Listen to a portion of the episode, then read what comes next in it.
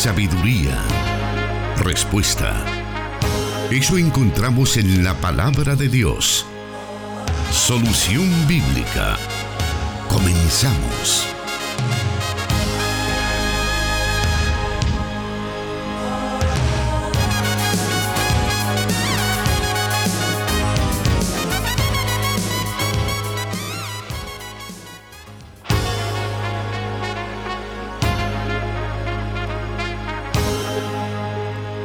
Definitivamente cada programa es una experiencia más para aprender, para disipar dudas y para que pasemos también en comunión. Un gusto poder saludarle, espero se encuentre muy bien en las diferentes eh, zonas de nuestro país.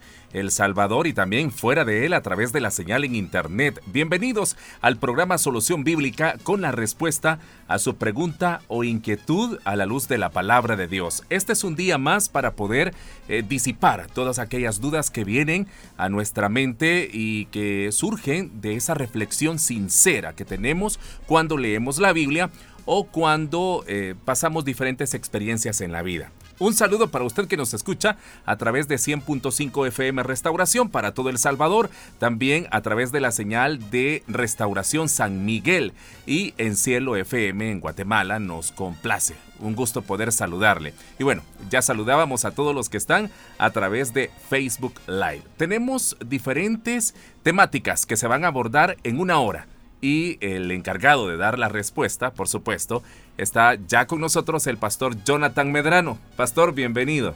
Muchas gracias, hermano Douglas, por acompañarnos nuevamente en esta emisión de solución bíblica correspondiente al viernes 17 de septiembre. Y para nosotros es un enorme privilegio poder llegar hasta donde quiera que nuestros oyentes o nuestros espectadores a través de las redes sociales eh, siguen este programa. Para nosotros es de mucha satisfacción y damos gracias a Dios por el privilegio y la oportunidad que ellos nos conceden al trasladar las diferentes inquietudes, preguntas que tienen cuando están frente a la escritura o ante situaciones en las que la escritura debe de determinar la conducta y la decisión o la postura que un creyente debe de tomar sobre cierto tema.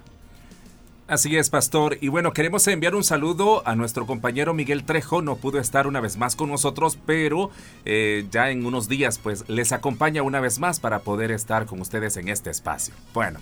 Vamos comenzando entonces y queremos invitarle para que pueda estar pendiente de los teléfonos del WhatsApp de su radio local para que pueda enviar toda inquietud que usted pueda tener de la Biblia o de la vida cristiana. Vamos comenzando. La primera pregunta para esta edición de Solución Bíblica es la siguiente. Pastor, preguntan acerca del espíritu que vio Saúl cuando consultó a la adivina de Endor. ¿Realmente era Samuel? Bueno, como en otros programas hemos señalado, una de las características de Dios es la inmutabilidad, es decir, que Él no cambia, Él es el mismo ayer, hoy y siempre. Y siendo que esto es una de las características o atributos de Dios, Él ha establecido principios en su palabra que obviamente Él no puede violar, porque eso pues denigraría su santidad, su justicia y su rectitud. Me refiero específicamente porque en el libro de Deuteronomio capítulo 18, versículo del 9 al, 12, el Señor dio una orden muy clara a Israel. Esta dice así, Cuando entres en la tierra que te da el Señor tu Dios, no imites las costumbres abominables de esas naciones. Nadie entre los tuyos deberá sacrificar a su hijo o hija en el fuego, ni practicar adivinación, brujería o hechicería, ni hacer conjuros, servir de medium, espiritista o consultar a los muertos.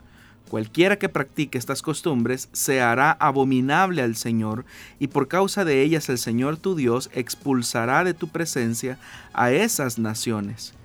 Ahora, siendo que este es la verdad que Dios establece acerca de que prohibía estas actividades o estas prácticas espiritistas en medio de la tierra de Israel, cómo Dios va a violar su propia normativa permitiendo que alguien que ya murió regrese a la vida precisamente a través de la mediación de una adivina.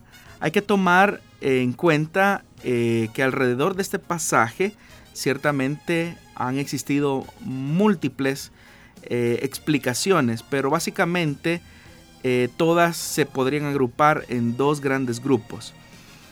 Lo primero que tenemos que decir es que el pasaje que, por el que el oyente pregunta se encuentra en, primer, en el primer libro de Samuel, capítulo 28. En el versículo 3 podemos notar que ya Samuel había muerto.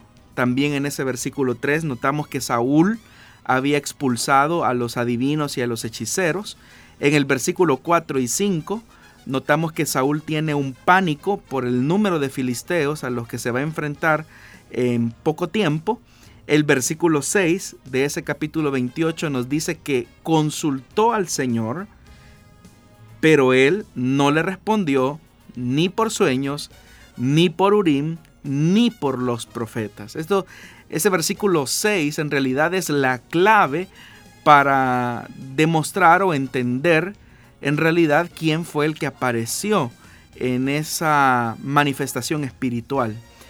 Y cuando Saúl se da cuenta que sus posibilidades para conocer la voluntad de Dios se han cerrado por completo a causa de su necedad y de su obstinación, es que él en su desesperación, según lo relata el versículo 7 de ese capítulo 28, es que decide ir a visitar a la adivina.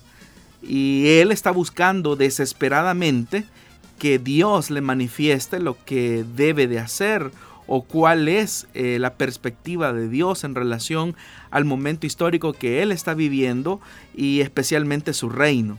Entonces yo les decía hace algún momento que básicamente hay dos posturas mayoritarias. Una quizás tiene más fundamento bíblico que la otra.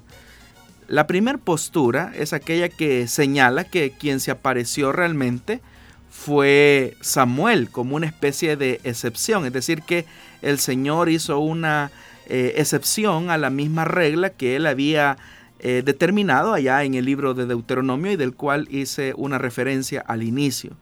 Y ellos dicen que, bueno, en el versículo 12 se nota que la mujer pega un grito y la razón o lo que interpretan este pasaje de esta manera, que es Samuel el que aparece, dicen por qué la mujer se tendría que asustar siendo que ella ha estado relacionada con espíritus eh, y, demonios. Es decir, ¿por qué se tendría que asustar eh, si la norma era que ella veía ese tipo de manifestaciones? Entonces, ¿por qué se, asustaría eh, siendo que este no sería la, la, excepción?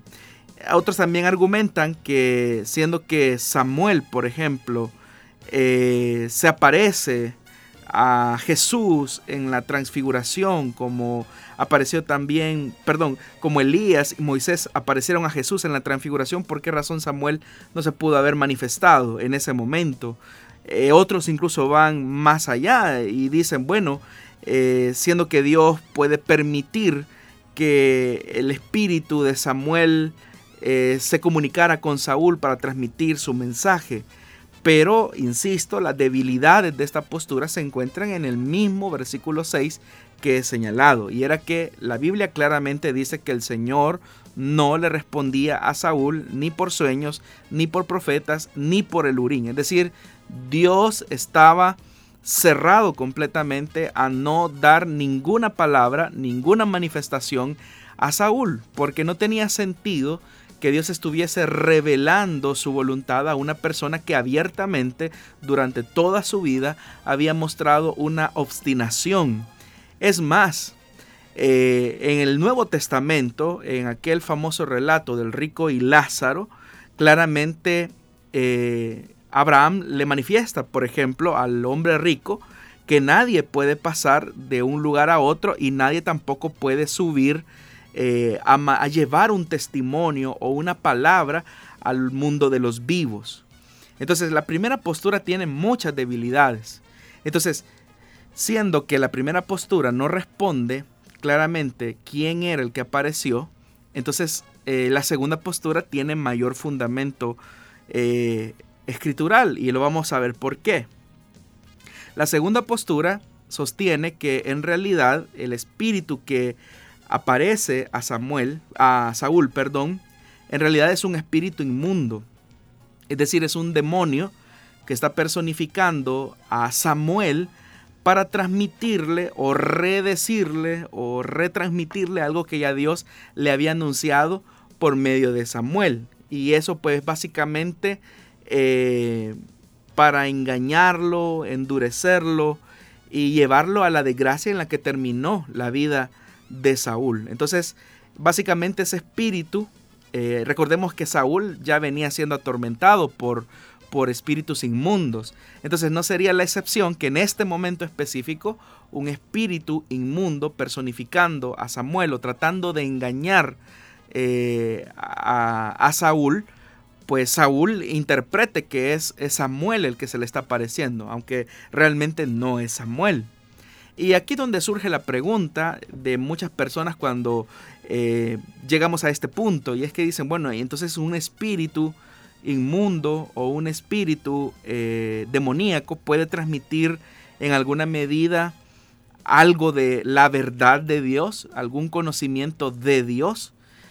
Bueno, la misma escritura en el libro de Hechos, capítulo 16, versículo del 16 al 18, nos relata una ocasión en la que eh, Pablo, predicando, eh, dice que atrás de ellos iba una muchacha con un espíritu de adivinación y que dice que a través de sus poderes ganaba mucho dinero para sus amos, porque hay que recordar que la muchacha era una joven esclava, es decir, una especie de pitonisa.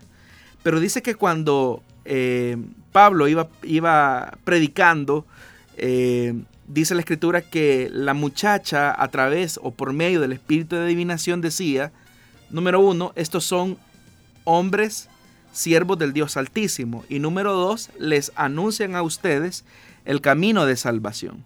Ahora detengámonos por un momento.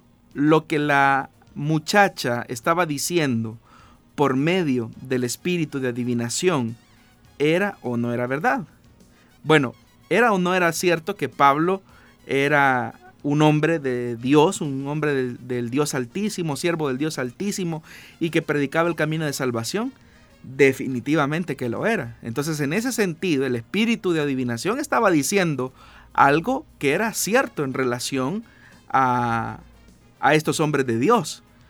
Pero la procedencia de esa verdad, eh, la procedencia eh, o la manifestación más bien o el medio que se estaba utilizando para decir esta verdad, eh, no provenía de Dios, es decir, el medio no era Dios, sino que era a través, como dice el texto claramente, que era un espíritu de adivinación.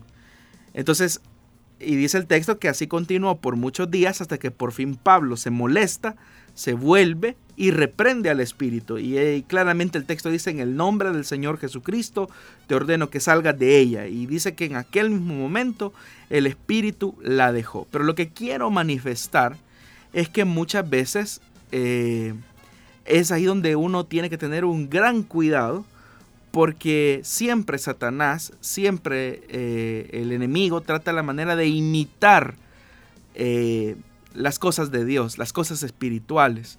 Y para eso obviamente eh, no hay mejor mentira que aquella que se mezcla o se une con la verdad. Entonces, en el caso de Saúl, lo que Saúl recibe de parte de ese espíritu, pues claramente es un rechazo de parte de Dios. Es decir, Dios te ha desechado. Y efectivamente, lo que el Espíritu le está diciendo era verdad. El Señor había desechado ya a Saúl. Pero esas palabras no traen arrepentimiento en Saúl, sino que al contrario, endurecido en su corazón, va a la guerra, se enfrenta, creyendo que tiene la posibilidad a lo mejor de cambiar el pronóstico que ya Dios había dicho, que ya Dios había dictaminado. Entonces, eh, quien se aparece eh, a Saúl, eh, como lo hemos dicho también en otros programas, en realidad es un espíritu engañador, es un espíritu inmundo. Porque la Biblia establece claramente que alguien que ya murió ya no puede regresar a la vida a través de ningún medio. es Satanás a través de sus demonios que trata por todos los medios de engañar a los hombres haciéndoles creer que se le apareció el abuelo, que se le apareció el tío, que se le apareció el primo, eh, cuando se va a consultar a uno de estos centros espiritistas. Pero lo que la Biblia establece claramente es que los vivos saben que han de morir, pero los muertos no saben nada, no esperan nada, porque su memoria, dice, cae en el olvido. Es decir, los que ya fallecieron no tienen eh, ninguna noción de lo que está ocurriendo acá en la vida física. Y también Job dice que como nubes que se diluyen y se pierden, los que bajan al sepulcro, dice, ya no vuelven a subir, nunca más regresan a su casa y desaparecen de su lugar. Es decir, ya no vuelven a la tierra de los vivos, sino que su estado es un estado distinto. Y eso entonces nos lleva a pensar que Dios mismo no puede contradecir sus principios que él mismo ha revelado. Entonces Dios jamás se va a saltar su propia santidad. Él es un Dios justo, es un Dios santo y por lo tanto eh, Dios no permitiría algo de este tipo. Y aún aquellos que sostienen la postura, bueno, pero en el caso de la transfiguración, dice la Biblia que aparecieron estos dos hombres de Dios que ya habían muerto, eh, hay que recordar que son dos escenas totalmente eh, opuestas, están en las antípodas porque vemos a un Jesús obediente hasta la cruz, que básicamente recibe eh, un momento en el que los discípulos son testigos de esa glorificación, de ese momento en el que el Padre está revelando a aquellos discípulos la majestad y la gloria por, un, por su condición de obediencia hasta la muerte. Pero Saúl es todo lo opuesto. Saúl es un desobediente, alguien que había rechazado continuamente a Dios, entonces Dios no puede transgredir su propia palabra. Pero en este caso, pastor, eh, son casos aislados que se relatan únicamente, ¿verdad? Eh, por ejemplo, en el caso de Jesús, en el, Antiguo Testamento, eh, no podemos o no vemos quizás este, en la iglesia primitiva, quizás este tipo de manifestaciones. Eso, por consiguiente, no da la pauta para que hoy podamos aferrarnos a que estas manifestaciones puedan darse en la actualidad.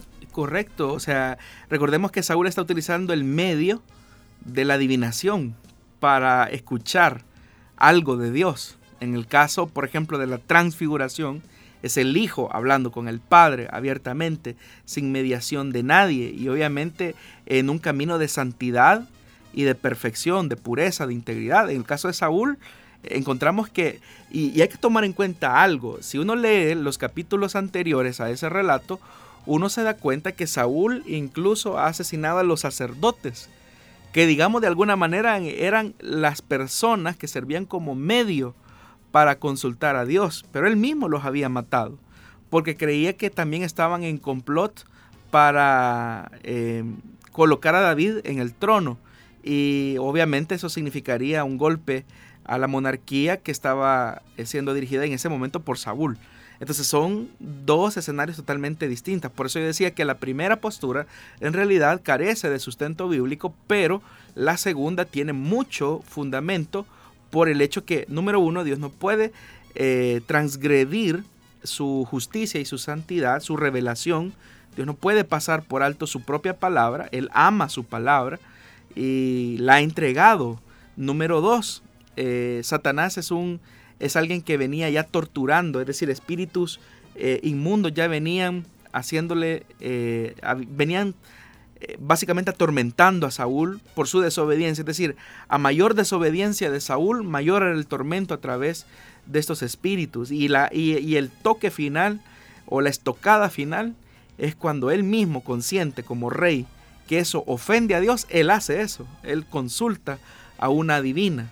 Y por eso es que también la divina se asusta al ver, al, ver a Saúl, porque ella era consciente que era Saúl el que de alguna manera había eh, desterrado a los mediums, a los adivinos, a los brujos de la tierra de Israel, pero ahora resulta que él está eh, consultando a algo que él mismo en algún momento de su reino había desechado. Entonces es una contradicción de parte de Saúl. Y de hecho que toda la vida de Saúl es una vida de contradicciones. Si uno se toma el tiempo para leer versículo a versículo, uno notará eh, las enormes contradicciones en la vida de Saúl. Bueno, pastor, gracias por esta respuesta. Eh, vamos a continuar con más y queremos agradecer a todos aquellos que están pendientes a través de las redes sociales. Gracias. En su momento vamos a mencionar y eh, vamos a saludar, ¿verdad? aquellos que están siempre en sintonía, que no se pierdan precisamente esta transmisión.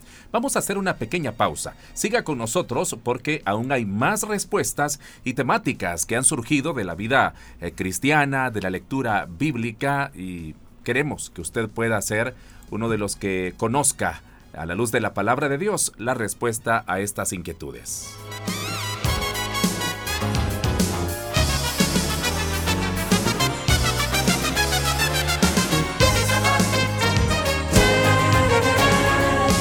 Dios da la sabiduría y el conocimiento.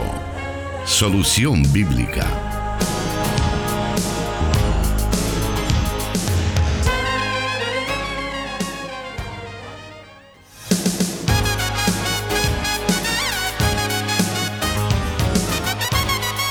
Una de las maneras para poder aprender y edificar nuestras vidas es a través de Solución Bíblica. Por eso le invitamos a que no nos cambie y siga con nosotros. A la luz de la palabra de Dios hay algunas temáticas que están siendo orientadas y están eh, siendo contestadas por el pastor Jonathan Medrano. Y vamos a continuar con otra de las inquietudes que... Eh, ha llegado acá a uno de los, por uno de los medios, ¿verdad? Que tenemos para poder recibir las, las preguntas. Y eh, esta dice de la siguiente manera, ¿cómo entender, pastor, el significado de era en la Biblia? Y específicamente en el Nuevo Testamento, se refiere a un tiempo específico, nos dicen. Bueno, la bueno, Aion es el equivalente en hebreo a Olam, que se traduce también por era. En los sinópticos el mundo se concibe como una eh, realidad temporal con un principio y un final. Eso se encuentra claramente demostrado en los evangelios. Ahora, más allá de esto, también hay que entender que cuando se habla de la era o del tiempo, también se habla del mundo. Es decir, se encuentra como una expresión de una realidad concreta eh, que muchas veces se antepone a otra. Y eso eh, lo vamos a ver cuando se utilizan términos como por ejemplo en esta era o la era por venir, que son expresiones que aparecen en los labios de Jesús pero en cada evangelio hay una connotación o un énfasis distinto al otro. Por ejemplo, en Marcos, Jesús habla de lo que le aguarda a sus discípulos en esta era y en la que está por llegar. Allá en el Evangelio de Marcos capítulo 10, versículo 29, para que lo tengamos en contexto, Jesús les dice, respondió Jesús y dijo, de cierto os digo que no hay ninguno que haya dejado casa o hermanos o hermanas o padre o madre o mujer o hijos o tierra por causa de mí y del Evangelio que no reciba cien veces más ahora en este tiempo. Casas, hermanos, hermanas, madres, hijos y tierras, con persecuciones y en el siglo venidero la vida eterna. Es decir, para Marcos hay una realidad de un antes y un después. Y habla de una tensión básicamente. Por eso es que en la frase, eh, esta, esta, era, se emplea la palabra kairos, mientras que en la era por venir aparece aion, que es una nueva era o un nuevo tiempo. Mateo eh, ha aumentado estas referencias a estas dos edades, introduciendo eh, dos términos en un contexto muy parecido al de Marcos, pero que de alguna manera hay una transformación en cuanto al sentido y la prolongación de ese tiempo. Cuando Jesús, por ejemplo, habla de todas las cosas eh, que habrán de cumplirse, o cuando Jesús habla de la referencia el fin del siglo, no está hablando de un tiempo eh, cronológico, eh, decir, tiempo cronológico como lunes, martes, miércoles, eh, año 1, año 2, año 3 o año 100, sino que está hablando más que todo de un momento específico en el que dentro de esa historia cronológica se abre un tiempo mayor que es lo que se conoce como el kairos de Dios, que es un tiempo especial dentro eh, o sobre ese tiempo llamado eh, el, tiempo cronos. En el Evangelio de Lucas Jesús habla de los hijos de este siglo eh, contrastando con los hijos de la luz, que también existen en el tiempo presente, es decir, los hijos de este siglo eh, y los hijos de la luz. Ese es un, un lenguaje de tensión. Si notamos, por ejemplo, en Mateo y en Marcos, hay un, hay un elemento de una, digámoslo así, una división del tiempo o de las realidades dimensionales. El tiempo eh, como el tiempo presente y el tiempo venidero, que es la consumación de los tiempos. Pero en el Evangelio de Lucas lo que encontramos es que dentro de esa tensión del tiempo hay una confrontación entre los hijos de este siglo o de esta era y los hijos de la luz en el mismo momento. Ahora, ese contraste entre los que son hijos de este siglo es lo que para Lucas son los hijos de las tinieblas, en tanto que los hijos de la luz son los hijos del siglo venidero. Entonces hay una tensión tanto de una realidad que camina paralelamente, pero que es antagónica, y también dentro de esa realidad antagónica caminan eh, los hijos de este siglo y los hijos del siglo venidero. Por ejemplo, en la parábola del mayordomo infiel, en el Evangelio de Lucas capítulo 16, hay un texto bastante interesante y Jesús dijo, eh, haciendo referencia a lo que había ocurrido en esa parábola, él dice que y alabó el amo al mayordomo malo por haber hecho sagazmente, porque los hijos de este siglo son más sagaces en el trato con sus semejantes que los hijos de la luz. Habla de una tensión de ambos hijos, que son hijos de padres distintos obviamente, pero que uno muestra más sagacidad y otro no tanto. También en el Evangelio de Lucas, en el capítulo 20, versículo 34 al 35, se muestra esa tensión. Dice, entonces respondiendo Jesús les dijo, los hijos de este siglo se casan y se dan en casamiento, mas los que fueren tenidos por dignos de alcanzar aquel siglo, es decir, una era nueva, un siglo nuevo, Dice, más los que fueren tenidos por dignos de alcanzar aquel siglo y la resurrección entre los muertos, ni se casan ni se dan en casamiento. Entonces no está hablando Jesús de que los creyentes no se van a casar, sino que está hablando que las prioridades de la vida de un creyente o de la vida de un hijo de luz trascienden la temporalidad de este tiempo finito en vista del beneficio de la vida eterna. Es decir, todas las relaciones que podamos tener en esta tierra, el creyente sabe que son temporales, sabe que todas las cosas que se tienen acá y a las cuales los hijos de este siglo muestran apego, los creyentes no muestran ese interés porque sus prioridades son otras.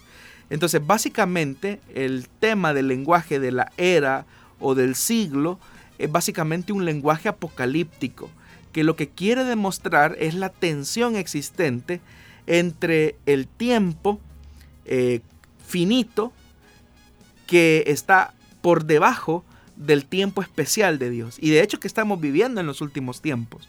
Porque desde el momento en el que se produjo el Pentecostés, y aún si quisiéramos ir más atrás, del momento en el que Jesús se encarnó, el Hijo de Dios se encarnó, estamos viviendo en el cumplimiento de los tiempos y por lo tanto aquellos que tienen convicciones acerca de la eternidad y de la espiritualidad no son hijos de este siglo, sino del siglo venidero. Entiéndase por siglo venidero no el espacio de 100 años, porque es lo que tiene un siglo, sino de una era o de una dimensión o de un tiempo que no corresponde a las prioridades vanas de este mundo. Ese es el sentido básicamente de la palabra.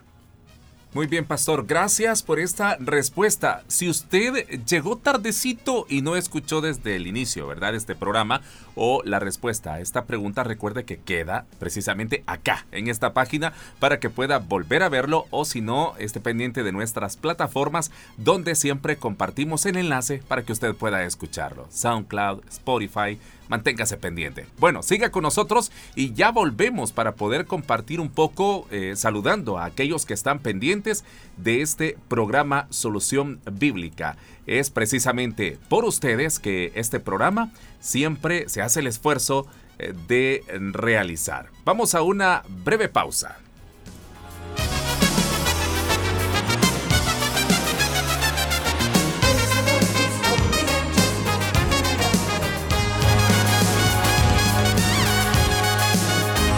Respuesta a sus preguntas aquí, en Solución Bíblica.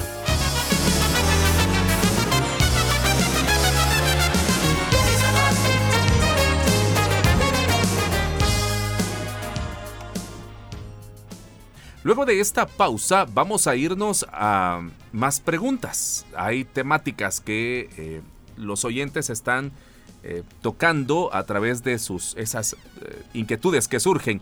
Y la siguiente dice de la siguiente manera, pastor, ¿la crucifixión de Jesús fue en día de Pascua o fue antes de la Pascua? Bueno, los evangelios coinciden en que Jesús fue crucificado un viernes es decir, un día anterior al Shabbat, lo que nosotros conocemos como el Gran Sábado. Según lo atestigua Mateo capítulo 27, versículo 62, Marcos 15, 42, Lucas 23, 54 y el Evangelio de Juan capítulo 19, versículo 31 y el versículo 42.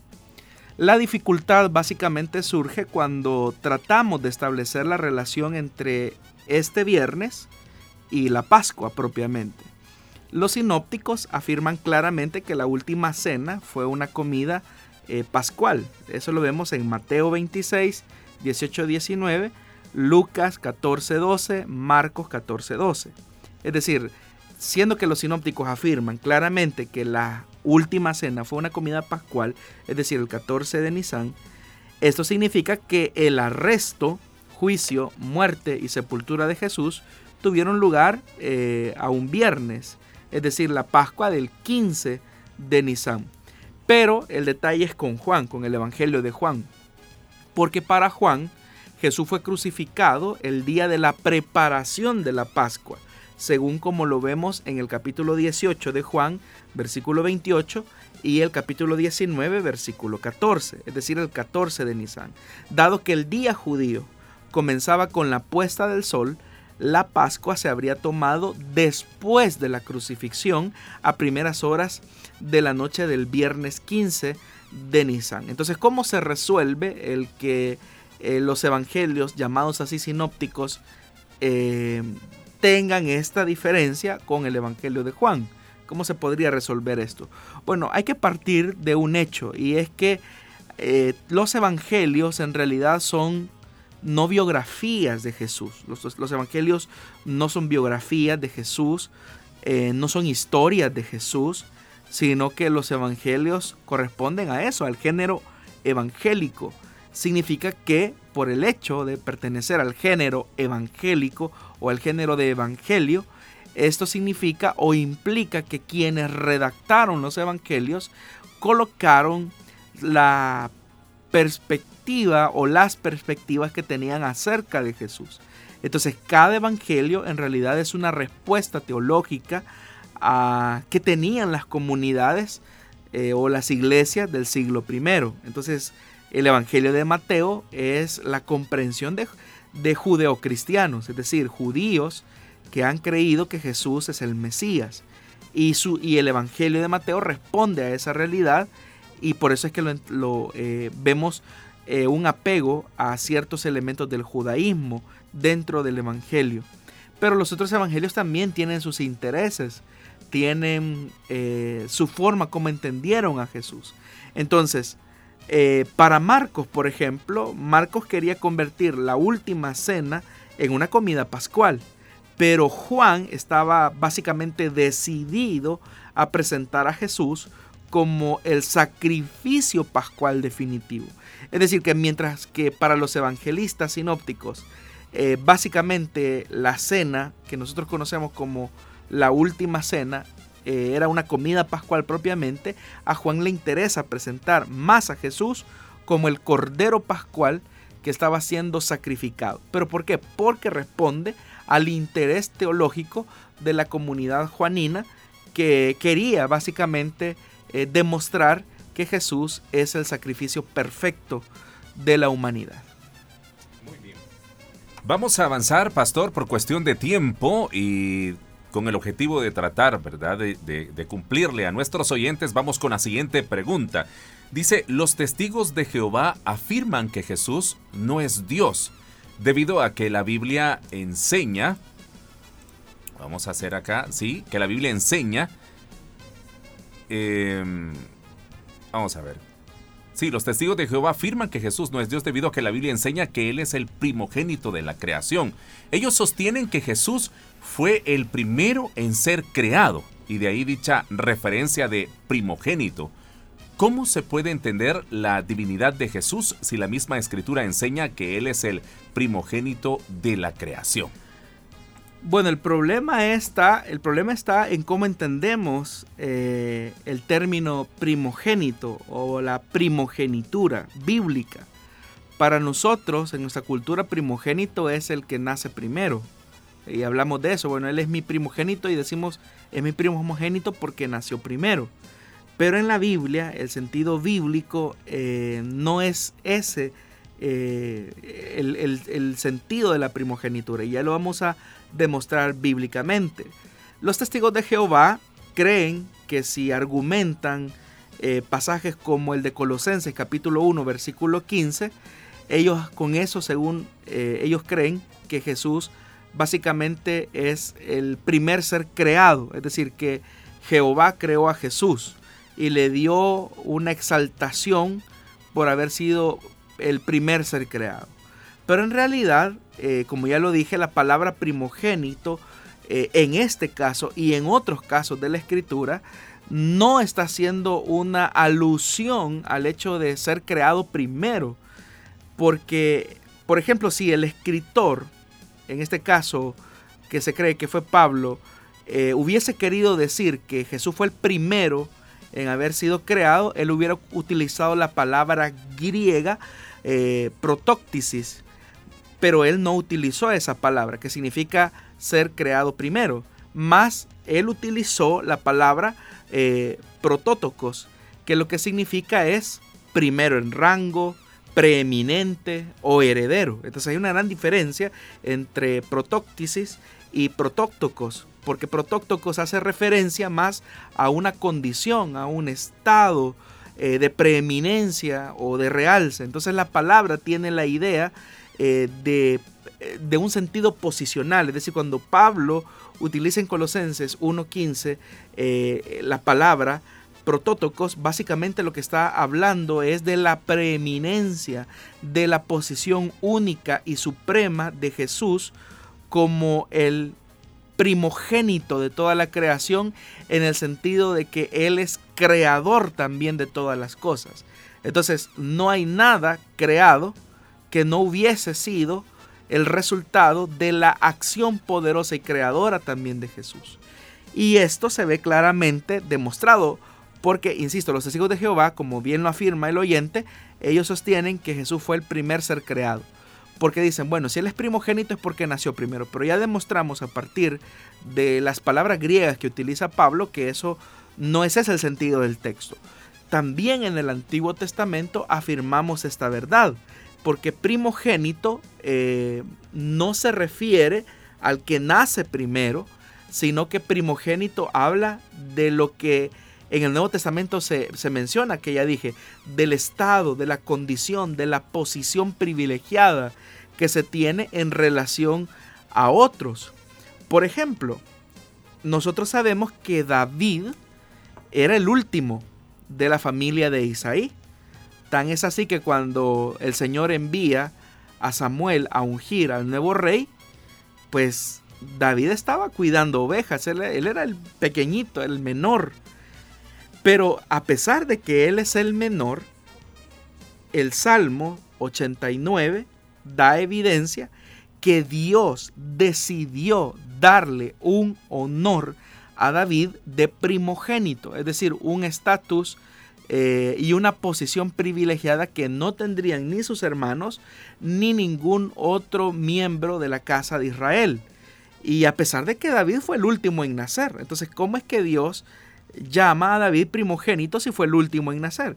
Es porque el sentido de la palabra primogénito no se refiere al que nace primero, sino al que recibe la bendición, el estado, la condición, el privilegio, la preeminencia de ser el que recibe una bendición especial de Dios. Prueba de eso lo encontramos en el libro de los Salmos, como ya lo dije, capítulo 89, Y quiero leer algunos versículos del versículo 19 para que se comprenda que primogénito no es el que nace primero, sino el que tiene un estatus, una preeminencia o un privilegio específico otorgado por alguien. Dice, entonces hablaste en visión a tu santo, es David el que está hablando, y dijiste, he puesto el socorro sobre uno que es poderoso, he exaltado a un escogido de mi pueblo. Hallé a David mi siervo, lo ungí con mi santa unción. Mi mano estará siempre con él, mi brazo también lo fortalecerá. No lo sorprenderá el enemigo, ni hijo de iniquidad lo quebrantará, sino que quebrantaré delante de él a sus enemigos y heriré a los que le aborrecen. Mi verdad y mi misericordia estarán con él, y en mi nombre será exaltado su poder. Asimismo pondré su mano sobre el mar y sobre los ríos su diestra. Él me clamará, mi Padre eres tú, mi Dios y la roca de mi salvación. Yo también le pondré por primogénito, el más excelso de los reyes de la tierra. Es Dios el que está diciendo de David que hará de él o lo colocará como el primogénito. Pero todos sabemos que David no fue el primero en nacer, David fue el último en nacer. Entonces, cuando Dios aquí está diciendo que hará de él el primogénito, lo está haciendo en relación a la posición privilegiada y a la bendición que Dios le está otorgando a David. También encontramos otro ejemplo de primogénito cuando comparamos Génesis capítulo 41, versículo del 50 al 51 con Jeremías 31, 9. Todos sabemos que Manasés, por ejemplo, fue el primero que le nació a José y Efraín nació después. Sin embargo, Efraín es llamado el primogénito en Jeremías 31.9. Entonces, ¿por qué razón? Porque él recibió una preeminencia de primogenitura a partir de lo que sucedió en Génesis eh, con Jacob. Pero ese es el punto, que la primogenitura no tiene nada que ver con el hecho de nacer primero, sino con una bendición que no tiene nadie más. Entonces cuando se dice que Jesús es el primogénito de la creación, se está refiriendo en sus múltiples usos a que Él tiene una posición privilegiada de la que no tiene ningún otro eh, ser con vida. Y no es para menos, Él es el unigénito Hijo de Dios. Pero también se utiliza el primogénito de entre los muertos porque Él es el primero que ha resucitado y ahora eh, dentro de esa resurrección, Él es el que encabeza la victoria sobre la muerte y siendo que Él es el primogénito, todos aquellos que somos sus hermanos, hemos de tener también la bendición de la resurrección, así como Él la tuvo. Jesús tiene ahora un cuerpo glorificado y ese cuerpo glorificado es el que está sentado a la diestra de la majestad del Padre. La bendición que tenemos nosotros al ser hermanos de Jesús es que la misma resurrección que lo levantó a él de entre los muertos, el mismo poder que lo levantó a él de entre los muertos, es también el mismo poder que nos levantará a nosotros, siendo él el primero en haber recibido esta bendición y esta preeminencia del Padre por eh, su condición de su único hijo o su, eh, su hijo unigénito, como también la escritura lo dice. Lo que ocurre es que hay un intento de los testigos de Jehová eh, dentro de sus enseñanzas por tratar la manera de negar la divinidad de Jesús, pero como usted habrá escuchado en esta explicación, estimado oyente, se habrá dado cuenta que el sentido de la primogenitura tiene más un elemento de preeminencia, de posición, de privilegio, eh, que obviamente no hace alusión al hecho de ser creado primero. Y parte de eso es eh, pues de las mismas palabras griegas, ¿verdad? Si se hubiese querido decir que Jesús era el primogénito, se hubiera utilizado la palabra eh, protóctisis, pero no se utilizó esa palabra, sino que se utilizó la palabra eh, que lo que significa es primero en rango, en supremacía, en preeminencia, el heredero de todas las cosas.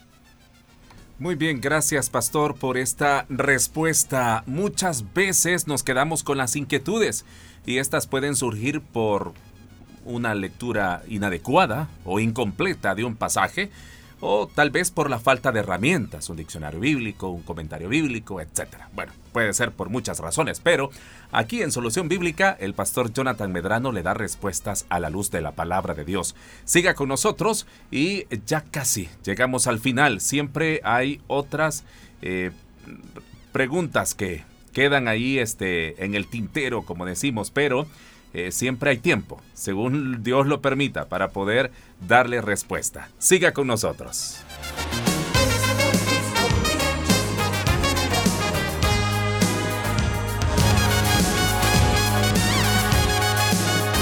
Su palabra es luz. Solución bíblica.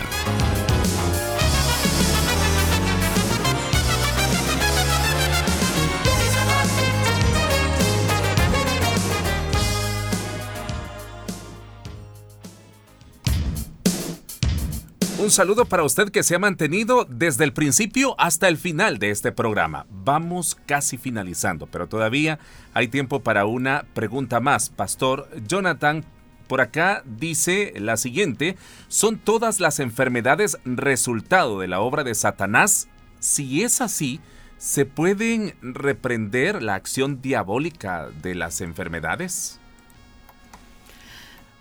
Bueno, estamos claros que la enfermedad vino como consecuencia directa de la desobediencia del hombre a Dios en Edén. Es decir, los seres humanos nos enfermamos como una consecuencia del pecado eh, que ha venido de generación en generación porque nuestra naturaleza pecaminosa está inclinada siempre a hacer lo malo y por lo tanto vivimos bajo un estado de enfermedad, nuestro cuerpo se va deteriorando con el paso del tiempo. Pero padecer de una enfermedad no necesariamente implica que alguien esté bajo la opresión de Satanás. Estamos claros, como ya lo dije, que vivimos en un mundo caído, afectado por el pecado, y eso eh, implica que los seres humanos eh, nos enfermemos y con el tiempo pues tengamos que morir. Ahora, es verdad que hay algunas enfermedades que son el resultado de la opresión de Satanás hacia los hombres. Encontramos pasajes de la Biblia, como por ejemplo el de Job, donde dice la escritura que Satanás básicamente eh, hirió con llagas malignas a este hombre piadoso desde la planta del pie hasta la coronilla. Obviamente bajo el permiso eh, con la concesión eh, de Dios. Dios permitió que Satanás hiciese eso. Lucas capítulo 13, versículo 16 nos demuestra que en el caso de aquella mujer que fue sanada por Jesús, eh, Jesús mismo le dijo al principal de la sinagoga que Satanás había tenido atada a esa mujer durante 18 largos años. De igual manera, también el apóstol Pedro eh, describió parte del ministerio de Jesús afirmando que éste anduvo haciendo el bien y sanando a los oprimidos por el diablo, según lo da testimonio eh, el libro de los Hechos de los Apóstoles en el capítulo 10, versículos 38. Entonces, por estos textos uno puede concluir que hay ciertas enfermedades que son el resultado de una operación diabólica sobre los cuerpos de los hombres. Y por eso es que algunas enfermedades son el resultado precisamente de la opresión del diablo sobre algunos hombres. Pero es importante decir y enfatizar algunas enfermedades. No son todas las enfermedades. No toda enfermedad es el resultado de la operación del diablo sobre los cuerpos. Sí, toda enfermedad es el resultado de vivir en un mundo caído, de vivir en un mundo de pecado. Ahora, el oyente pregunta si la enfermedad se puede reprender, como si fuese una persona, alguien que, o como si la enfermedad tuviese personalidad. Nosotros encontramos pasajes en la Biblia, como por ejemplo en el Evangelio de Lucas capítulo 4, versículo 38, donde dice que Jesús reprendió la enfermedad. Para que lo tengamos en contexto, el pasaje dice, entonces Jesús se levantó y salió de la sinagoga y entró en casa de Simón. La suegra de Simón tenía una gran fiebre y le rogaron por ella, e inclinándose hacia ella, reprendió a la fiebre, y la fiebre la dejó, y levantándose ella al instante les servía. Entonces nosotros encontramos que Jesús reprendió la fiebre como que si tuviese personalidad. Entonces los cristianos en nuestra oración podemos reprender a la enfermedad y obviamente reprenderla en el nombre de Jesús. Eso obviamente no es una fórmula mágica eh, que por el hecho de pronunciarla eh, la persona quedará sana. Hay que recordar que la manifestación de un milagro es gracias a la operación que Dios produce en el corazón de las personas cuando Él nos da la fe necesaria que necesitamos ejercitar. Y así, bajo esa dimensión, pues nosotros creyendo que Dios puede sanar, podemos reprender a la enfermedad. Pero es importante que tengamos en claro que no toda enfermedad es el resultado de una manifestación del diablo, pero sí todas las enfermedades son la consecuencia de la desobediencia del hombre eh, por vivir eh, en este mundo caído y eso es parte de la herencia que venimos arrastrando como seres humanos desde el Edén. Muy bien, ahí está. Eh, una interesante, ¿verdad? La, la, respuesta.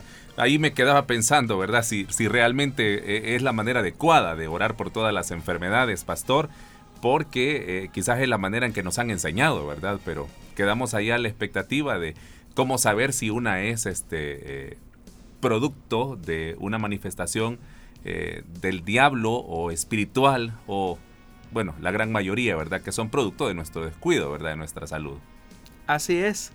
Lo importante es que cuando vayamos a orar por un enfermo, entendamos que la sanidad se va a operar gracias a la gracia de Dios. Es decir, no es porque nosotros seamos muy espirituales, seamos muy buenos, sino porque Dios es misericordioso. En realidad todas las bendiciones de Dios la salvación, la sanidad, el exorcismo que se pueda producir en una persona no es porque nosotros seamos muy espirituales.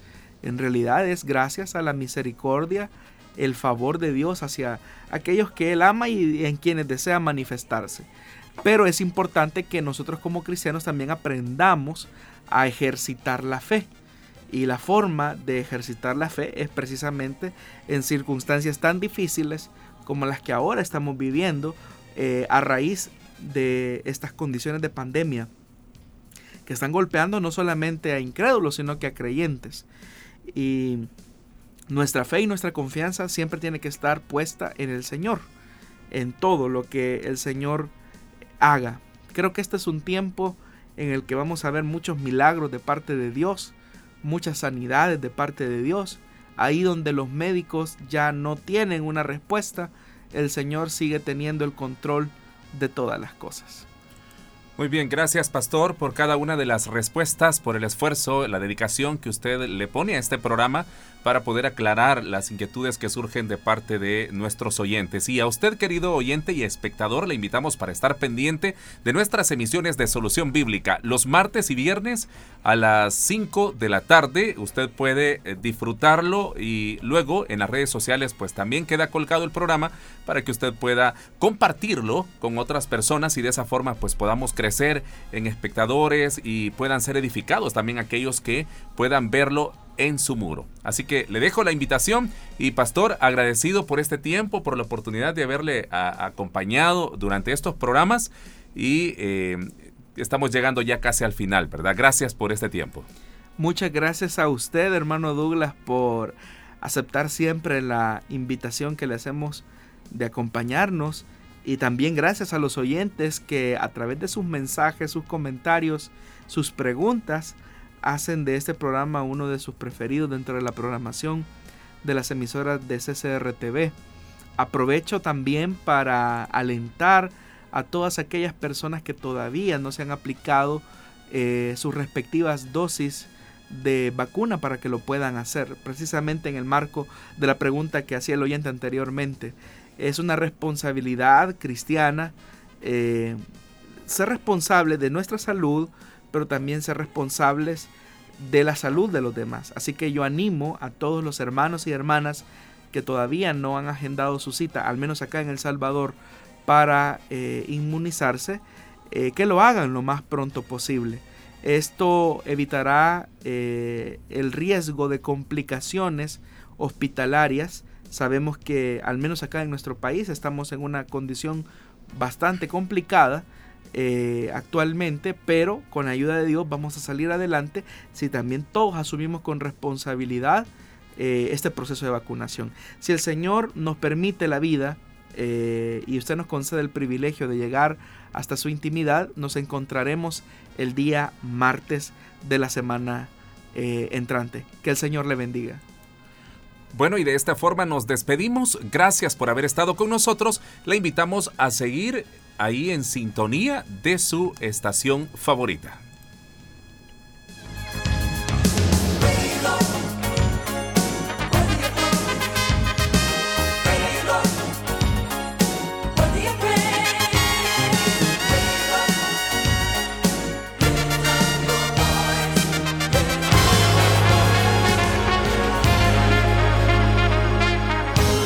Encontramos respuesta en la palabra de Dios. Solución bíblica. Hasta el próximo programa.